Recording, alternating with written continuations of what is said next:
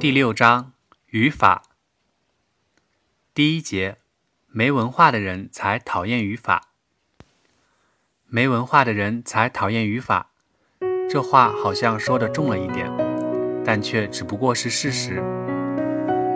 经常有人以各种各样的理由宣扬不学语法也可以，并且常常能因此获得追捧，但这只不过是疯子骗傻子而已。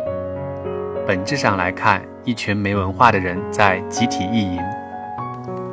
去市场买菜确实不需要懂语法，因为说的全都是短句、断句。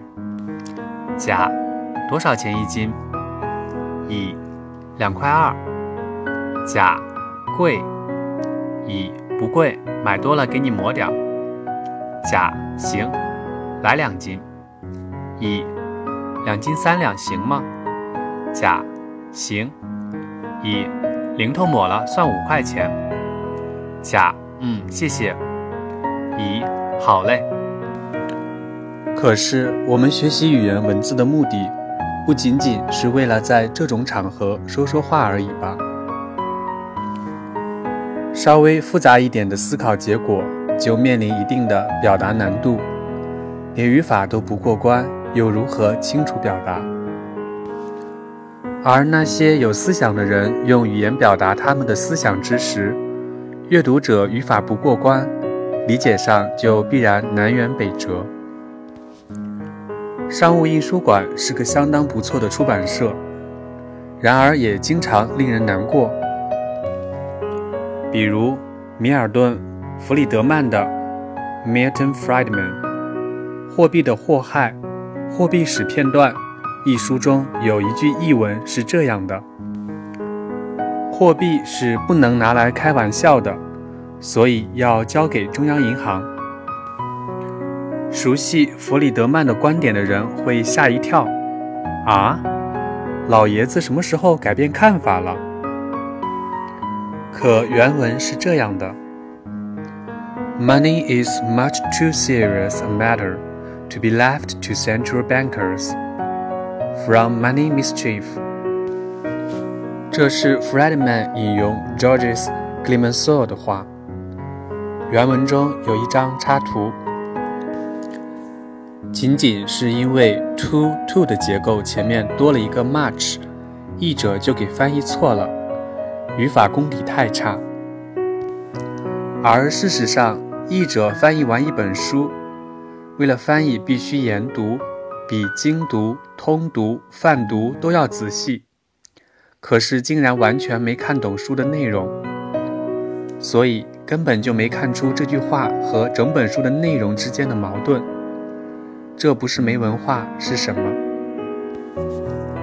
原本这世界应该有所分工，据说社会大分工带来了前所未有的生产力提升。要是让那些有天分学习外语的人学好外语，专职做好翻译，那么另外一些没有学习外语天分，却有其他天分的人就可以做一些他们擅长干的事情，然后大家互相使用货币进行交换活动，社会效益会大幅度增加。可惜啊，可惜。很多的时候，我们即便没有天分，也要咬着牙学好外语，要么实在是太吃亏了。如果有机会接触各个文化的人，就都知道了。其实，地球上任何一个文化的人群都一样，大部分的人讨厌甚至憎恨语法学习。许多年前，英国人在他们的语文课上。要花费大量的时间精力教学生所谓 parsing 的语法分析方法，可是现在却因所谓现代教育改革，其实只不过是和过往任何一次该领域中的改革一样，过大于功的另外一次改变而已，而被弃用。parsing，lost art of identifying all the components of a text.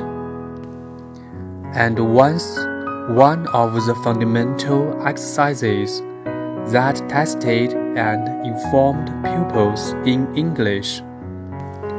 To parse a phrase such as man bats dog involves noting that the singular noun man is the subject of the sentence. The verb bites is the third person singular of the present tense of the verb to bite. And the singular noun dog is the object of the sentence. Dictionary of Modern English Grammar by Ned Harley, Wordsworth, 2005. 这种基础语言训练是否像那些新锐改革派们所认为的那样一无是处，乃至于必须废弃呢？才不是呢！事实上，这些所谓的改革者，尽管愚蠢，但在历史进程中却属于成功者，因为他们竟然用不合理战胜了合理。其实也没啥可奇怪的，傻蛋总是可以成功的把世界变坏，这种例子随处可见。因为傻蛋最容易找到众多同伴。也因此，在投票活动中最可能成为大多数。他们最常挂在嘴边的话是套用这个句型的：“什么什么，要不然怎么大家都怎么怎么。”尽管使用这个句型的句子有时候也确实有道理，